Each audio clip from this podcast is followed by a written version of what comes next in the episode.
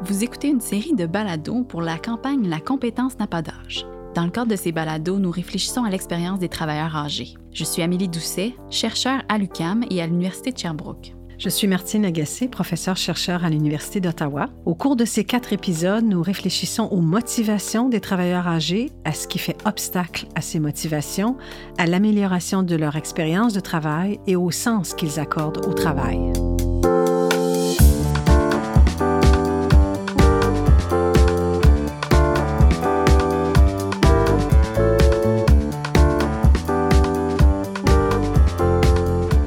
Ce balado, nous allons réfléchir à la question de l'expérience du travail chez les travailleurs âgés, mais surtout dans une perspective d'enrichir, d'améliorer cette expérience-là. On a, dans les balados précédents, regardé les obstacles à la motivation, on a regardé euh, les motivations comme telles. Maintenant, si on se place peut-être même du point de vue des employeurs et des travailleurs âgés eux-mêmes, qu'est-ce qui peut enrichir leur expérience de travail? Qu'est-ce que l'étude québécoise dit?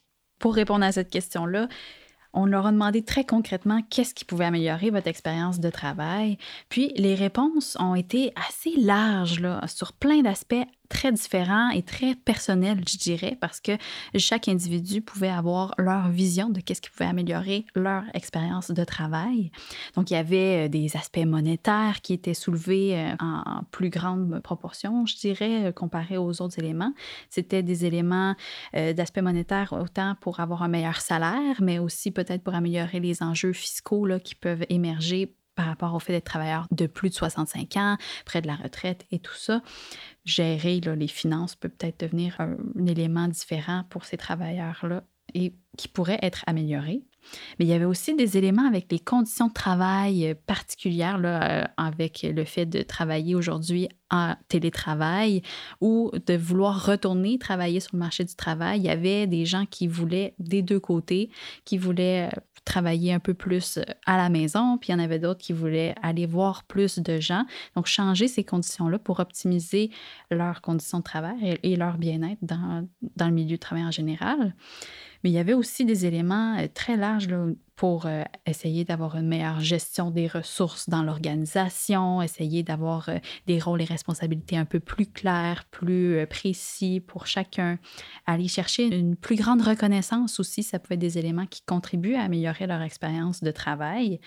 Donc, il y avait plein d'éléments variés qui étaient nommés qui font en sorte que c'est plein de leviers d'action potentiels où on peut aller jouer.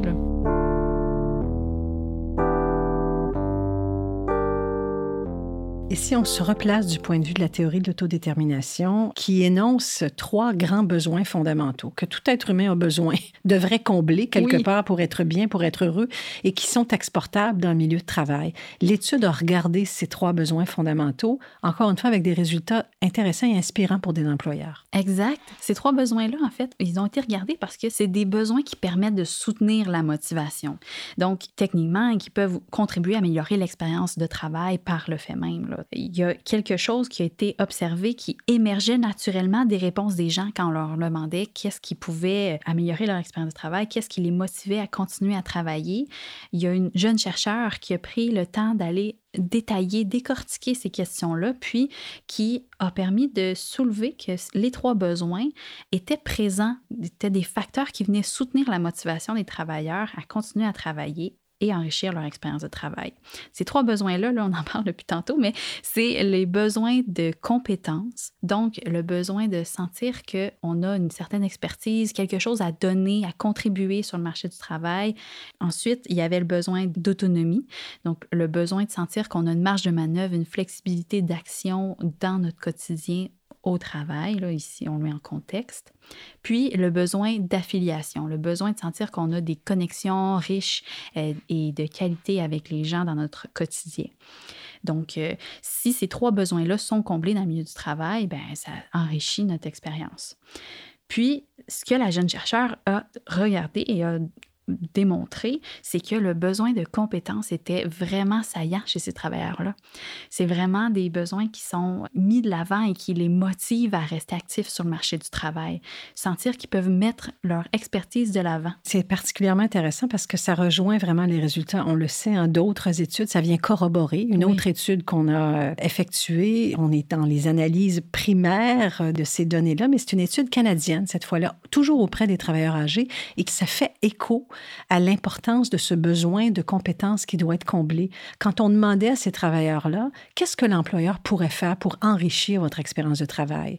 La réponse numéro un, la plus fréquente, était je veux qu'on reconnaisse mes contributions, je veux qu'on reconnaisse mon expérience, je veux qu'on reconnaisse mon expertise. Voilà le besoin de compétences.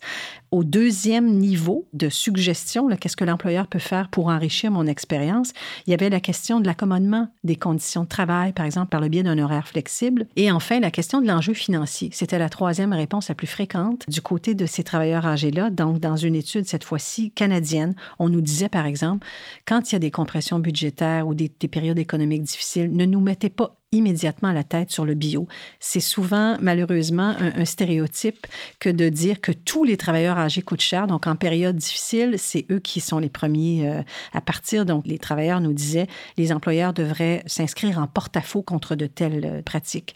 Un autre élément, je pense, qui est important de souligner pour enrichir l'expérience des travailleurs âgés, c'est de s'assurer qu'il y a des contacts entre les jeunes travailleurs et les travailleurs plus âgés dans un milieu de travail. Donc, le brassage des âges améliore l'engagement au travail, ça améliore la rétention pour les jeunes comme pour les plus âgés. Et je pense qu'on peut l'expliquer par le fait que quand on travaille ensemble, qu'on a 25 ans et qu'on travaille avec une personne de 70 ans, on apprend de la personne de 70 ans et la personne de 70 ans apprend de la personne de 25 ans.